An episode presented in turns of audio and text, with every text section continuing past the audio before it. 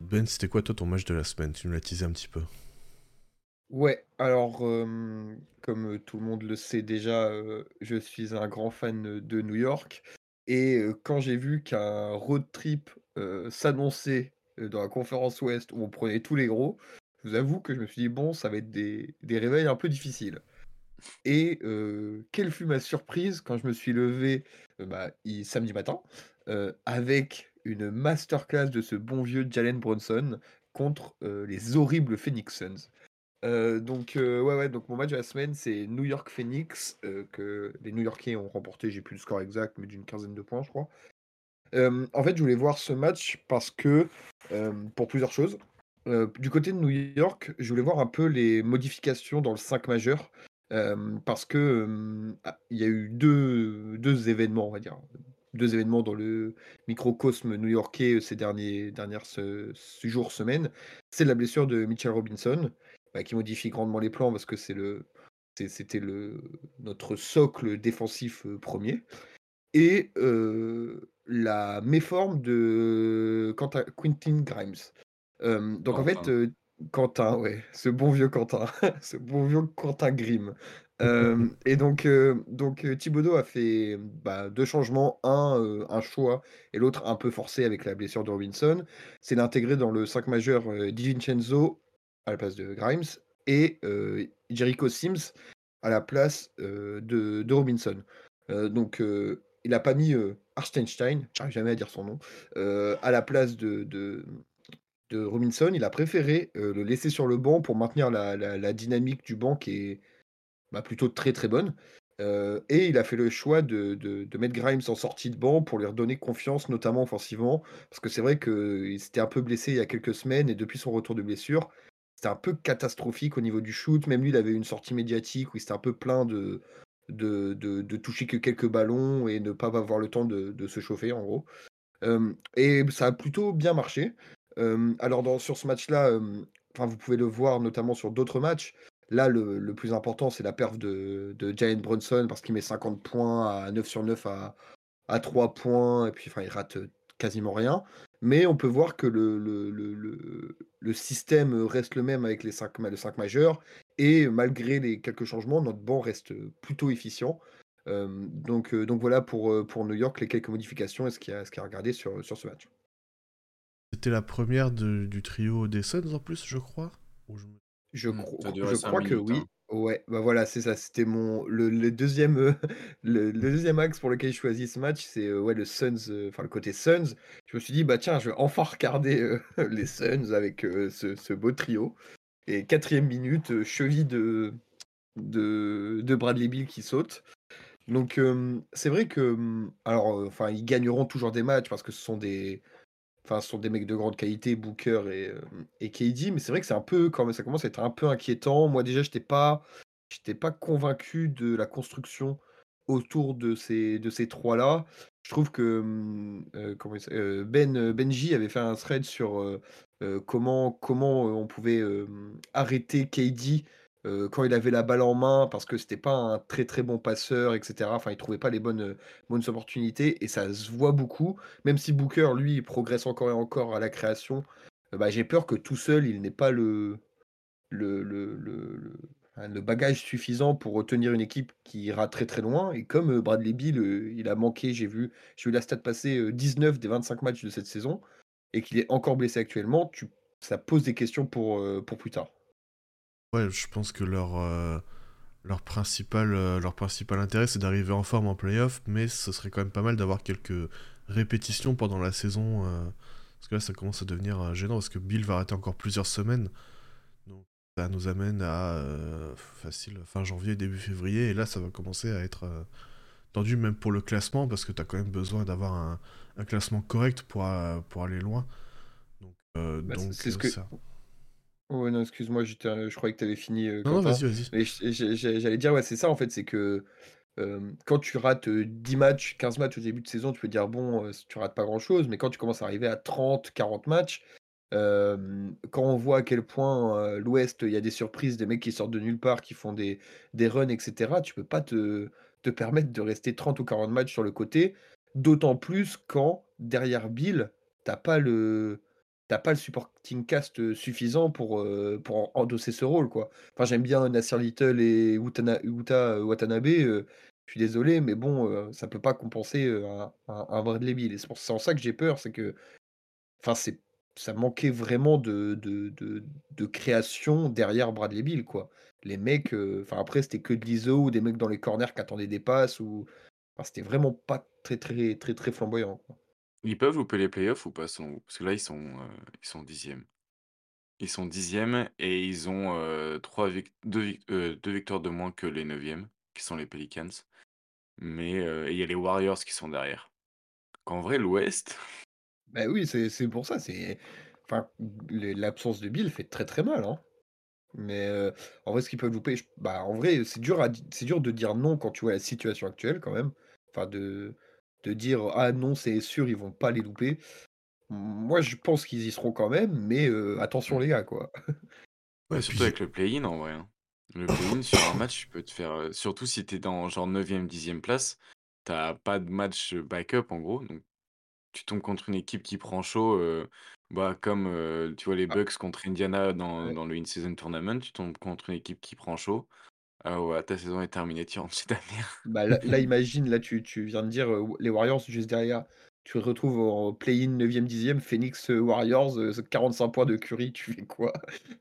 Mmh. Tu tu fais quoi, tu vois? C'est ouais, ouais, c'est c'est pour ça, c'est un peu compliqué. J'avoue que ça commence enfin, moi, je m'en fous, je suis pas supporter des Suns, mais ça commence à être un peu, un peu flippant pour eux, leur, leur trio prend un peu l'eau, quoi.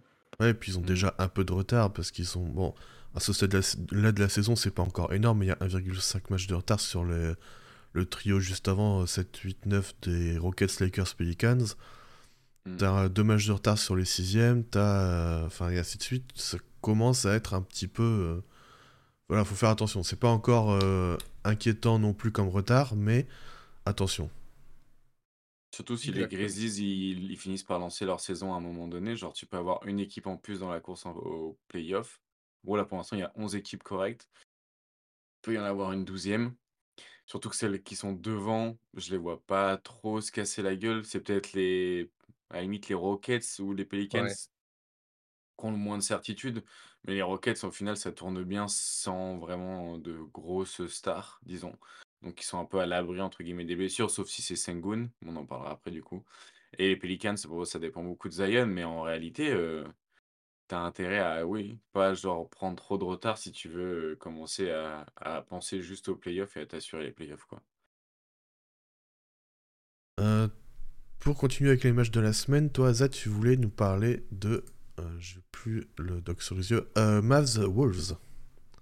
Exactement. Bah, du coup, moi, je m'étais dit: «Bon, il y aura il y avait pas la Kyrie Irving», mais je me suis dit: «Ça va quand même être genre presque la meilleure attaque ou une des meilleures attaques sur le papier, contre une des meilleures défenses sur le papier aussi» et j'étais un peu curieux de voir, heu, qu'est-ce qu'ils allaient faire pour gêner, heu, Doncic en fait, heu, surtout, bah, sans, heu, sans sans Kyrie. Donc là, il y a Doncic qui est sur le match, il est à 50% de usage rate. Donc voilà, il a un peu touché la balle, disons. Et heu et en réalité, je me suis dit: «Bah, super, Jaden McDaniels, heu, il va lui faire, il va lui faire il va le mettre un peu dans le jus, quoi». Pas du tout. Alors, pas du tout. Les premières minutes, c'est une dinguerie. Je crois qu'il met 14 points en 5 minutes, heu, Doncic pour commencer le match et Dan McDaniels, il prend 2 fautes, je crois. Donc j'étais là genre: «Bon, je vais pas pouvoir me la ramener avec, heu, mon Jaden McDaniels». Heu, mais du coup, après, ils font rentrer, heu, Nickel Ac Nickeil Alexander-Walker qui prend un peu le bouillon aussi et ensuite ils font rentrer, du coup pour, bah, pour défendre sur, sur Doncic, ils font rentrer Kyle Anderson qui en fait, du coup, a été un peu le le meilleur défenseur sur, sur Doncic parce qu'il il est moins rapide que les 2 autres, mais il a cette grande envergure qui permet vraiment du coup de le gêner sur pas mal de situations et en plus, il est un peu plus costaud, donc il y a un peu moins de situations de post-up. Donc, heu, ouais et j'étais assez surpris, en fait, là, je me suis rendu compte de la profondeur défensive que qu'a, qu'a les Wolves, en fait. Parce que du coup, tu as ça sur les ailes. À l'arrière, bah, bon, à l'arrière, c'est un peu plus compliqué, mais même Troy Brown Jr., Mike Conley comment il s'appelle, Michael Jordan, Edwards. Anthony Edwards, du coup, qui, qui, peuvent bien défendre sur les arrières, tu as de la défense sur les ailes, et à l'intérieur, du coup, tu as aussi un truc bien solide avec, du coup, toujours deux grands. Donc voilà, c'est une équipe en NBA maintenant qui, ça, va peut-être de plus en plus se refaire, mais de, qui joue voilà, avec deux grands. Donc il y a toujours soit Kat et Gobert, soit Gobert et Nasrid, soit Nasrid et Eton sur le terrain. Et du coup, ça leur permet vraiment d'avoir un, effectif défensif très solide. Et en plus de là, ils ont réussi à bien bloquer le rebond. Et du coup, bah, les, les Mavs, ils ont eu très peu de, de deuxième, de deuxième option offensive. Quoi. Donc en fait, si le, le, shoot rentrait pas, bah, c'était, c'était fin de l'action. Et il y a eu un gros problème au shoot du côté des, des Mavs. Grant Williams, il a 1 sur 7. Hardaway, il a 0 sur 7. Derrick Jones, il a 1 sur 6 à 3 points. Donc en fait, ça a été le Luka Show. Et le reste, il y a un peu rien qui est rentré. Il y a juste bah, Dante Exum qui fait, un bon début de saison et c'est assez cool de, le retrouver. Il avait fait un super match contre les Lakers, je crois, cette semaine aussi, où il fait 6, sur, 6 sur 7 à 3 points et, et, il fait un gros match offensif. Mais c'est vrai que sans Kyrie, cette équipe, elle est encore vachement limitée offensivement. En fait, il n'y a pas de création. Là, tu retrouves un peu. création à part, à part Doncic. Tu retrouves un peu l'équipe de l'année dernière où tu as Luca qui est un peu seul, justement, seul porteur de balle et autour, tu as des shooters et euh, tu as un peu plus de, joueurs, euh, peut-être connecteurs, tout ça, mais tu as quand même mm. assez peu d'options finalement. Ouais, as surtout des finisseurs au final. Et du coup, voilà, c'était un peu euh, offensivement, ils ont très bien commencé le match, mais en fait, la deuxième mi-temps, ils marquent 41 points. Et ils arrivent vraiment, du coup, Minnesota à genre complètement faire sortir l'équipe du match, surtout sur le quatrième quart-temps, où ils perdent énormément de ballons. Et en fait, sur la deuxième mi-temps, les Mavs, ils perdent 10 ballons et ils font 9 passes décisives. Donc quand tu perds plus de ballons que tu fais de passes décisives, souvent c'est un assez mauvais indicateur offensif. Et du coup, ouais, ils ont réussi à vraiment bien mettre la, balle sur, enfin la pression sur Luca, du coup, surtout avec, avec quand même Jaden McDaniels et Alexander Walker, mais surtout Kyle Anderson. Et du coup, ça a mis du temps un petit peu à le faire sortir du match, mais une fois qu'il était sorti de son match, Lucas, c'est Bon, voilà, il passait pas mal de temps à, à tchatcher avec les arbitres aussi. Et après, côté offensif, euh, chez les Minnesota Timberwolves, bah, il y a eu l'explosion de l'explosion de Nazrit qui fait 7 sur 11 à 3 points. Donc voilà, tu, tu, vois, tu, te pointes un jour et tu te fais taper par Nazrit à 3 points. Je pense que ça, ça pique un peu dans l'ego. Mais il y a aussi euh, Tons qui, monte en régime petit à petit. Je crois que cette nuit, euh, enfin pas ce match-là, mais là, la nuit qui vient de passer, du coup, il a marqué 40 points encore. Et du coup, il arrive petit à petit en fait à, rentrer un petit peu dans, il arrive à rentrer un petit peu dans sa saison là où c'était un peu plus compliqué au début, même défensivement. Euh, bah voilà, il retrouve un peu ses marques à côté de Gobert. Et en fait, cette équipe qui ressemblait avoir eu un, coup de chaud un petit peu de début de saison et qui gagnait des matchs surtout par sa défense et par un gros facteur chance, et ben en fait, il continue à enchaîner les victoires et bah, ça a une gueule d'équipe qui va finir dans le, top 4 à l'Est. Donc, ouais, encore une fois, l'Est, c'est vraiment, un niveau qui est, qui est super haut et je crois qu'en fait, on a d'ailleurs quasiment que des matchs à l'Ouest. On a quasiment que des matchs à l'Ouest, nous, sur nos matchs de la semaine parce que, ouais, le niveau est assez haut et il y a des match-ups qui sont, qui sont vraiment très très cool parler de prendre du retard euh, pour les, les Suns. Là, les Wolves, eux, ils prennent de l'avance. Ils sont à 3 matchs d'avance sur la deuxième place. Ce qui les place mm. assez confortablement pour l'instant euh, en haut de leur conférence. Ouais, et surtout comparé à l'année l'année passée, pour l'instant, euh, ils ont vraiment peu de blessures. Et tu vois que, ah ben, bizarrement, quand tu donnes des rythmes à des gars de jouer ensemble, bah, ils prennent des, habitudes et c'est de mieux en mieux. C'est bizarre, mais ça fonctionne. et donc, ouais, tu vois, tu vois que ça sert à rien de se précipiter, même après une année, après une année un peu gâchée par les, par les blessures. Enfin, tu peux pas prendre de, de, faut, pas prendre de décision active à la fin de la, de la, saison, quoi. Autant attendre d'avoir une vraie saison, même si pour certaines équipes, il y a certains joueurs qui sont blessés tous les ans, mais là, c'était pas le cas pour les, pour les, pour les Wolves. Donc, je pense qu'ils ont, en tout cas, vu le début de saison, ils ont bien fait de, de patienter un peu avant de trade Towns ou Gobert ou qui que ce soit, quoi il y avait un peu une pression. Euh, j'ai l'impression que c'était plus une pression médiatique autour des Wolves de Trade Towns, mais ouais, au final, euh, c'était beaucoup trop tôt. Et je crois qu'on en avait parlé un petit peu. Je sais plus si c'est dans un des podcasts ou en live, mais que c'était encore, euh, encore tôt, trop tôt pour le faire, quoi. Non, mais je pense qu'on est plutôt tous d'accord pour dire qu'il y a moyen d'avoir un meilleur profil que Towns. Heu, c'est pas pas ça la question, mais le trade, au moment où les gens voulaient le trade, ça avait aucun sens, quoi. Le mec, il avait il avait joué 10 matchs dans la saison, il avait sa cote au plus bas depuis je sais pas combien de temps.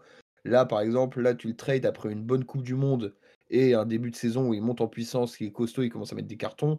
Là, ça serait d'un beaucoup plus intelligent. Même si je pense que en étant premier de conférence, heu, pour la première fois depuis, heu, depuis je sais pas combien de temps, ils vont jamais bouger un si gros élément de leur équipe, heu, enfin, je pense que ça serait, serait prendre un risque qu'ils ne qu'ils ne prendront pas. Donc clairement, tant que ça roule, euh, ils ont pas vraiment d'intérêt à, à le faire. hein. Mmh, Euh, clairement. Bah, faut en plus, il crée il crée de la crédibilité sur tous les joueurs en gagnant autant. Bah, ouais, Crédibilité ouais. pour le coach, pour les joueurs, donc heu, il justifie aussi, tout l'argent qu'ils vont dépenser l'été prochain une fois qu'ils passeront dans la taxe. Donc bon, en vrai, c'est quand même une très bonne saison pour eux et au c'est marrant de voir que le trade de Gobert, il y a un an, il ressemblait à genre, la pire idée et cette saison, en fait, bah, Kessler, il est plus titulaire à Utah et alors que du côté de des Wolves, tout se passe bien donc d'une année sur l'autre, heu, un trade que tu as fait il y a dou 18 mois, il peut paraître beaucoup mieux, heu, il peut passer en fait, tu peux attendre 12 mois pour avoir vraiment les fruits de de pourquoi tu as tradé mais bon, toujours les Ouais, histoires de draft et de faire des bilans sur les trades, heu, un peu trop tôt. ah ouais, puis il y a même il y avait le les trucs entre, Mitchell qui qui cartonnait à Cleveland et heu Mmh. et Gobert qui, au contraire, était un peu dans le dur à Minnesota. Tu vois la situation aujourd'hui, heu, le le schéma est un peu inversé. Ouais. c'est vrai, c'est vrai, c'est vrai. Pour finir sur nos matchs de la semaine, euh, moi je voulais parler du Thunder contre les Kings, avec le duel entre deux guards, euh, deux très gros guards à, l'ouest, entre Fox et SGA. Euh, ce que j'ai trouvé intéressant sur ce match, notamment dès le début, c'est Keegan Murray qui a été mis en défense sur Shai Gilgeous Alexander pour profiter de sa longueur et de, bah, de sa défense globalement, parce que c'est probablement le meilleur défenseur du 5 euh, des Kings. Et en fait, ça n'a pas du tout marché au début. Euh, SGA a juste euh, constamment drive et il a provoqué deux fautes très rapides. Et en fait, sur tout le carton, il a, il a fait ça, il a drive et provoqué des fautes, ce qu'il sait faire de mieux finalement. Les Kings, par contre, sur pick and roll, ils l'ont trap tout le temps. Même dans le troisième carton, je crois, euh, ils attendaient même pas qu'il y ait un pick, ils le trappaient directement dès, le, dès qu'il passait le milieu de terrain. Et ça a plutôt bien marché parce que euh, autour de lui, il y a des joueurs qui. Enfin voilà, ils n'hésitaient pas en fait à abandonner le moins bon shooter et puis après euh, faire confiance en leur rotation. Donc j'ai trouvé ça plutôt intéressant.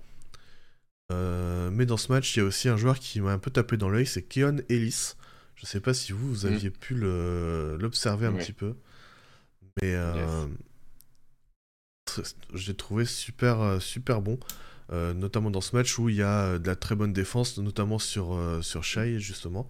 Il y a une, une action, je crois que c'est dans le premier quart-temps, où il le contre carrément au cercle, alors qu'il montait au dunk. Et en plus, il, rentrait ses tirs, donc forcément, on a un profil de, de 3D assez intéressant. Je sais pas trop encore si vraiment il y a plus que ça, s'il y a un petit peu de création, s'il y a un petit peu de, de connexion, de, de choses comme ça. Mais euh, les Kings tiennent en, en tout cas un, un joueur assez intéressant. Et d'ailleurs, euh, ils ont pas mal joué, euh, enfin ils ont joué quelques séquences avec trois guards, avec donc Fox, Monk et Ellis notamment en fin de match, et parfois même à quatre guards avec Werther, parce que Keegan Murray était dans un, dans un mauvais soir tout simplement. Même si euh, Keegan a été préféré pour sa défense en, en fin de match à Werther, ce qui est plutôt euh, voilà, après, j'ai beaucoup aimé le duel Fox-SGA qui se répondait euh, coup, pour coup, notamment en fin de match. En fait, ce qui est bien avec ces deux-là, c'est que c'est deux joueurs qui ont un profil de tir à peu près similaire. C'est deux joueurs qui maîtrisent euh, tous les deux en fait l'accès au cercle, mais de manière un peu différente. Je trouve SG un peu plus lent, méticuleux, même s'il a aussi ce- ce- cette vitesse, et Fox du coup un peu plus euh, dans, dans la, dans la rapidité et dans la vitesse. Mais c'est deux joueurs qui maîtrisent en fait tous les deux leur corps et leurs appuis à la perfection, et du coup ça leur permet à tous les deux déjà d'aller au cercle et en plus de pouvoir euh, finir correctement avec des décélérations, avec des, euh, avec bah, tout simplement la gestion de leurs appuis qui leur permet de, de se contrôler et d'avoir des, des positions préférentielles près du cercle. Voilà pour ce Il y a le match. pull-up en plus qui est arrivé chez, chez Fox cette année un petit peu. Enfin, en tout cas, pas qu'il est, pas qu'il va les rentrer toute la saison, mais en tout cas, il en prend. Donc, je pense que ça va ouvrir forcément aussi un peu des, encore plus de lignes de drive s'il a une menace sur shoot. Et Ah, je pense qu'il y a aussi ça. pas mal d'aide de, quand même de Sabonis qui, qui aide pas mal là-dessus. Euh, je pense sur les, sur le, le- quand tu arrives lancé sur un, vers un end-off, c'est un peu plus facile parfois que, que d'être en départ arrêté. Mais clairement, euh, je crois que c'était l'année dernière où il avait un truc, genre, euh, il, il, il tirait aussi bien au cercle que les, que les, que les pivots. Ouais. À L'année dernière, il à 77%. 77% au cercle. Quelle C'est drôle c'est d'idée. n'importe quoi. hein. Ouais. Mais ouais, je me- c'est ma Mais grande Kylian question Ellis, sur. euh, euh, très cool, ouais. ouais, moi, c'est ma grande question sur Fox, justement, c'est est-ce que ce 3 points peut tenir? Parce qu'on est quand même passé d'un joueur qui a 30% en pull-up à 3 points en carrière à cette saison, il a 40% sur un plus haut volume en plus. Mm. Donc, c'est ma Mm. grande question est-ce que ça va tenir ou pas? Si ça tient, c'est quand même de très bon augure pour la suite de, de- de sa carrière et de la saison des, des, des Kings. J'imagine pas comment ça peut comment ça peut tenir, mais si ça tient, euh, tant mieux. Après, ça, parfois, il suffit que ça tienne une saison pour, euh, euh, au moins, euh, tu vois, passer un tour de playoff ou deux. Mais euh, j'ai du mal à voir comment un mec qui... Ouais, l'année dernière, il était à 33% à 3 points, l'année d'avant à 30. Là, il augmente son volume à 3 points, il augmente son pourcentage en même temps. Ça paraît assez fou. Ça paraît assez fou, mais pourquoi pas. Côté, côté Thunder, bon, je, alors, spoil pas le résultat du match, mais on a quand même un excellent début de saison de leur part aussi. Euh, Mm. On en a parlé un petit peu la semaine dernière avec Ben déjà, euh, euh, qui parlait notamment de Jalen Williams qui fait, bah, pour le coup, sur ce match-là, un très mauvais match. Et euh, bon, c'est c'est le jeu. Ah oui. Je sais plus ce que j'avais noté aussi sur ce match, mais euh, il y avait euh, Et Guidi, Guidi, ouais, qui a eu un, notamment un très bon troisième carton au scoring. Alors, c'est beaucoup de, de 3, enfin beaucoup, pas mal de 3 points qui rentrent et du coup qui, euh, qui lui permettent de pouvoir scorer un peu plus, mais euh, j'avais, je l'ai trouvé plutôt bon dans ce match globalement. Euh, après, après, il y a quand même des trucs, des ratés au cercle parfois où c'est quand même, tu, dis que malgré sa taille et l'avantage de taille qu'il a sur certains match-ups, qu'il y a des choses qu'il devrait pas rater, quoi. Mais, euh, mais voilà, j'ai trouvé plutôt, plutôt pas mauvais sur ce match-là. Et Et ils l'ont pas ignoré? Ouais, désolé, Ben, c'est non, juste pour t'inquiète, savoir si, t'inquiète. euh, parce qu'il y avait pas mal d'équipes qui l'avaient ignoré euh, sur les derniers matchs, bah, tu vois, les- c'est Houston qui avait mis Sengun sur lui, par exemple. Euh, est-ce que là, ils l'ont, ils ont fait comment, Sacramento? Ils l'ont défendu comme s'il pouvait tirer, ou ils l'ont aussi un peu, genre, fait, ils lui ont fait une Ben Simmons? Non, ils l'ont, ils l'ont clairement laissé tirer, mais euh, ils ont, je crois qu'ils, je sais plus qui ils ont mis dessus. j'ai- ça- C'est quelque chose, quelque chose que j'ai pas noté, mais il me semble que les match-ups étaient euh, à peu près euh, normal entre guillemets quoi. C'était euh, Sabonis était sur sur Chet et du coup ça s'orientait autour normalement quoi. Mais, mais c'est clair qu'il euh, laissé tirer et, et dans ce match-là il a pu punir et c'est pour ça qu'il a pu scorer beaucoup dans. Et petite question, heu, j'ai pas vu le match, mais enfin, c'est intéress ce qui est intéressant dans ces 2 équipes aussi, c'est qu'ils ont fait venir tous les 2 un joueur d'Europe qui était, enfin, un monstre, européen, depuis, quelques saisons. Donc, heu, Micic d'un côté et l'autre, c'est Vazenkov, si mes souvenirs sont bons, si je le prononce bien aussi. Est-ce qu'ils ont déjà est-ce qu'ils ont joué? Est-ce que comme enfin, est-ce que tu as pu observer des trucs s'ils ont joué, Euh, quoi? Micic a pas joué. Et, euh, je sais que Benji euh, est très Ouais, déçu que ouais. ne joue pas, il l'adore. Euh, Vezenkov a joué un peu. Euh, il joue pas beaucoup de côté Sacramento, mais à chaque fois je le trouve euh, bah voilà dans. Enfin, c'est le joueur, le genre de joueur euh, très bon tireur qui, est- qui se déplace bien, mais il est quand même très souvent mis dans le corner. Ça, je trouve c'est un peu dommage de l'utiliser comme ça, parce que dès qu'il peut se déplacer un petit peu, tu vois qu'il est très bon là-dedans et qu'il sait utiliser les espaces, tout ça. Donc, euh, euh, ouais, et puis, enfin, c'est super impressionnant la vitesse à laquelle il déclenche son tir. Je sais pas si vous l'avez déjà vu, mais euh, c'est, euh, waouh, c'est c'est vraiment très rapide, quoi. C'est les mecs qui font du no dip là, qui genre qui qui que le le coude descend pas et il catch le quand il récupère la balle, il il tire dans le même mouvement, il a pas besoin de, entre guillemets, genre armer son tir un petit peu, il est déjà armé à la réception. Mais même quand il arme son tir, c'est hyper rapide quoi, c'est ça qui est impressionnant justement.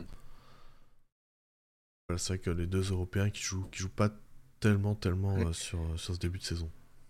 On nous les a vendus comme des mecs qui allaient à avoir 25 minutes en NBA, tous les deux, parce que c'était les MVP depuis 5 saisons ou je sais pas quoi. Allez, tu joues pas une minute sur le banc. Tu, tu, joues autant que Théo Malédon, ça fait mal, ça fait mal quand même. Hein. petit tacle gratuit comme ça, on apprécie.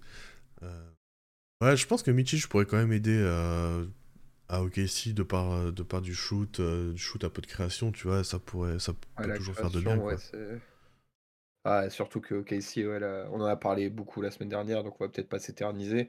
Mais ouais, la, la création, il y a certains moments où c'est un peu, un peu compliqué quand même.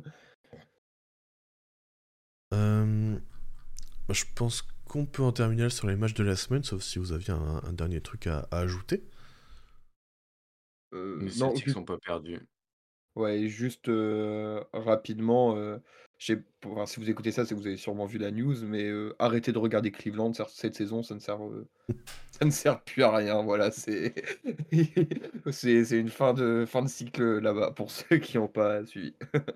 Bah, je crois que pour le coup, ils ont fait un très bon match, la nuit dernière, donc on enregistre bah, dimanche matin, donc ça serait trop beau que je dise ça et que ah bah, qu'ils aient perdu.